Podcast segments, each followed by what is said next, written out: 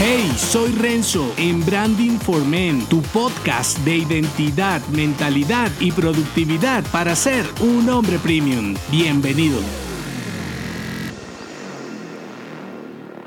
En lugar de encandilar, brilla para iluminar. Moldear tu mentalidad para ser un hombre mejor, más competitivo y con mejores resultados no implica alardear o mostrar lo que no eres. Este mensaje de mejoramiento continuo y de explotar tu mejor versión no se relaciona con dinero y posesiones, sino con tu nivel de conciencia. Abrir tu mente a nuevos conceptos, estrategias y maneras de accionar te da un poder especial adicional que bien manejado puede convertirse en tu distintivo personal y profesional. ¿Alguna vez has viajado en tu auto de noche? ¿Recuerdas este típico tipo encandilándote por detrás para poderte pasar? Cuando alardeas de lo poco o mucho que sabes, te conviertes en ese tipo fastidioso, incapaz de controlar su ego y desesperación. En cambio, cuando eres consciente de que acelerar más no necesariamente te llevará más lejos o a un lugar diferente, aprendes a subir tus luces, desacelerar un poco y abrirle camino al tipo atarantado para que pueda pasar. Fuera del símil, lo importante para ser un hombre robusto y afrontar los desafíos de tu marca personal, negocio o producto es bajar la velocidad y activar tu modo más avanzado. Y esto te ayudará. Tres complementos para potenciar tu mentalidad de hombre premium. El primero, incomodidad. El segundo, aleatoriedad. Y el tercero, inconformidad. Voy por el primero, incomodidad. Es más difícil crear, innovar y sobre todo adaptar adaptarte a nuevos desafíos desde la comodidad, porque son las limitaciones las que te hacen un hombre más creativo. La comodidad te vuelve un hombre frágil, incapaz de cambiar de estrategias, tácticas y tomar vías alternas ante la caída de un puente. Segundo complemento para potenciar tu mentalidad, aleatoriedad. Por más que lo intente, nunca podrás saber lo que pasará en el futuro, y menos si lo proyectas desde tus eventos pasados. Por eso, en lugar de planear sobre rutas conocidas, considera factores impredecibles, los famosos peores escenarios, que si bien no resolverán tu futuro, te prepararán mejor para construirlo. Tercer y último complemento, inconformidad. La conformidad, entre otras cosas, caracteriza a un hombre ordinario, un hombre que no le importa mantenerse estático ante los desafíos, lo cual está bien siempre que con esa misma conformidad abraces tus resultados. Sin embargo, cuando quieres progresar creciendo o no, conformarte no es una opción porque si no eres capaz de brillar con luz propia, poco o nada podrás iluminar a los que directa o indirectamente te acompañan en tu viaje. ¿Qué puedes hacer ya? Olvídate del balance permanente. Esto te lo he dicho varias veces.